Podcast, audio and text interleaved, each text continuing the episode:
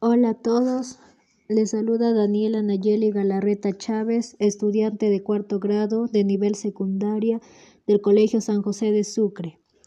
Y estás escuchando la contaminación del aire. En esta oportunidad hablaremos sobre este tema que es muy importante que sepamos. Como sabemos, nosotros generamos un gran incremento de basura por persona en todo el mundo y en nuestro país la contaminación va en aumento cada día.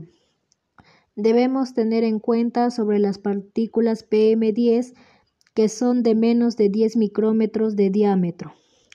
Esas pueden inhalarse y acumularse en el sistema respiratorio.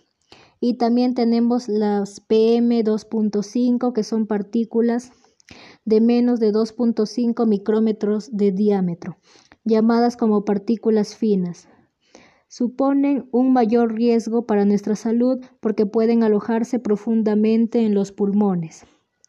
Estas partículas afectan el medio ambiente y por ende a nuestra salud. 3,8 millones de personas mueren prematuramente cada año por la contaminación del aire doméstico.